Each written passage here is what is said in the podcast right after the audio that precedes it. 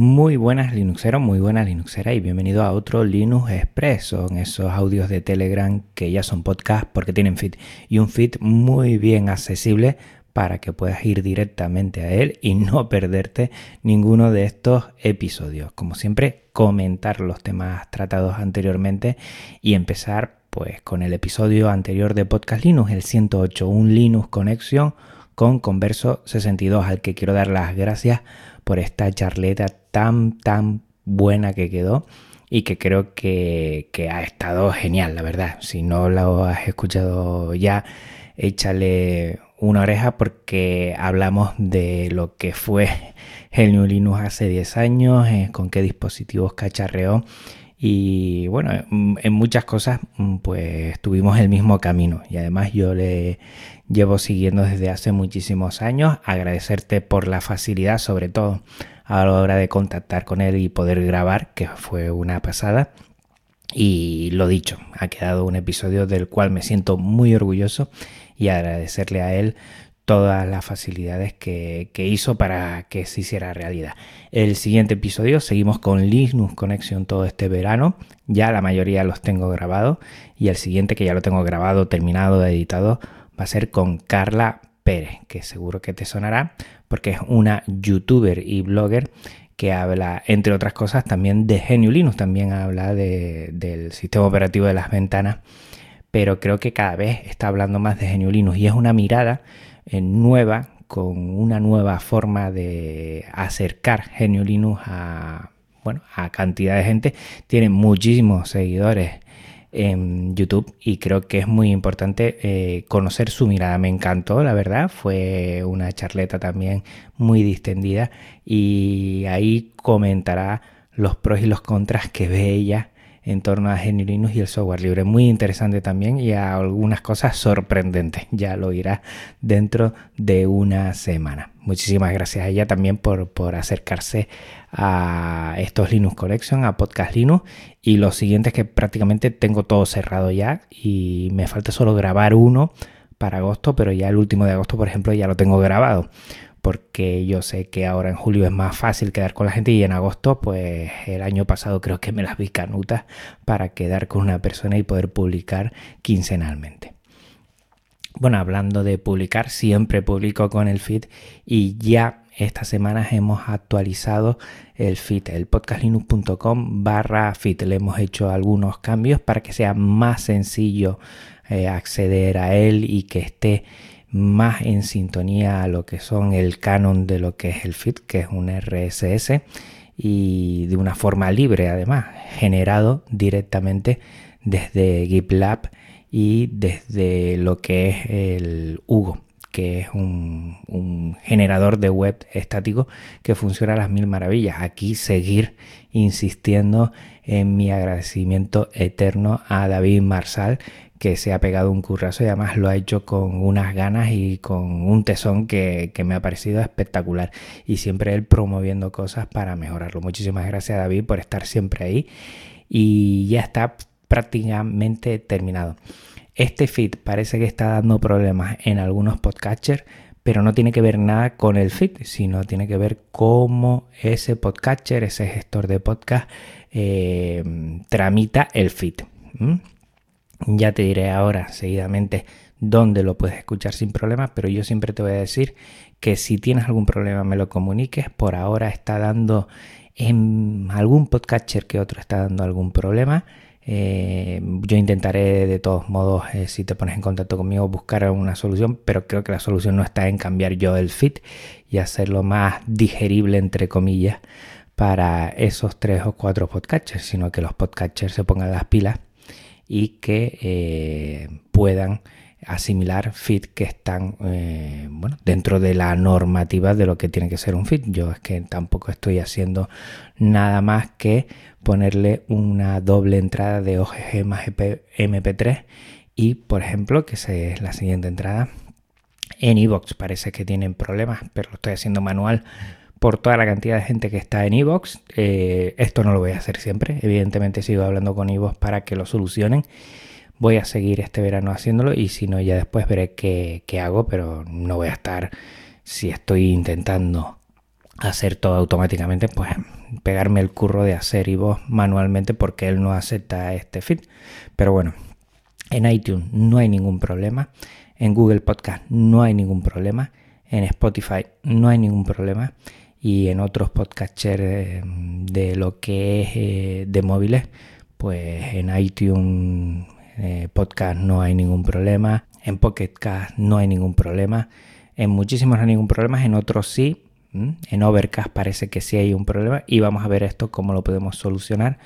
Pero insisto que más depende del gestor de podcast que, del, del feed en sí mismo. O sea que veremos poco a poco cómo lo solucionamos. Y hablando de automatizar, pues mm, le estoy dando caña a los scripts que ya lo dije el Linux Express anterior y ya estoy consiguiendo hacer unos scripts. David Marsal también me ha echado una mano y hay una pasada, hay algunos que me cuesta entender por eh, cómo lo tiene organizado, porque trabaja ahí con varios aspectos que, no son los que trabajo yo, pero bueno, que poco a poco lo voy entendiendo y vamos mejorando el script. Lo he dejado, eh, el script también en lo que es el repositorio GitLab de la web de Podcast Linux, porque si le quieres echar un vistazo y que esto es un empezar y no terminar, porque te van surgiendo ideas, bueno, vamos a automatizar esto, esto, esto, lo otro, y ahí voy facilitando mucho.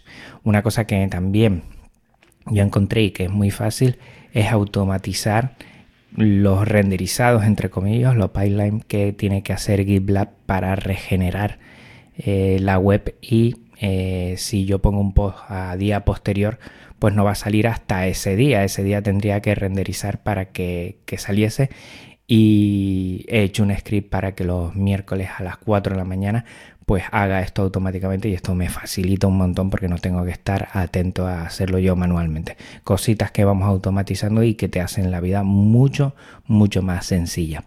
Al igual que mm, subir los archivos a archive.org, los de Podcast Linux, pues ya lo estoy haciendo desde la terminal, lo cual ya podré hacer un script sobre él ¿eh? y te lo dejo en las notas del programa porque es sencillísimo.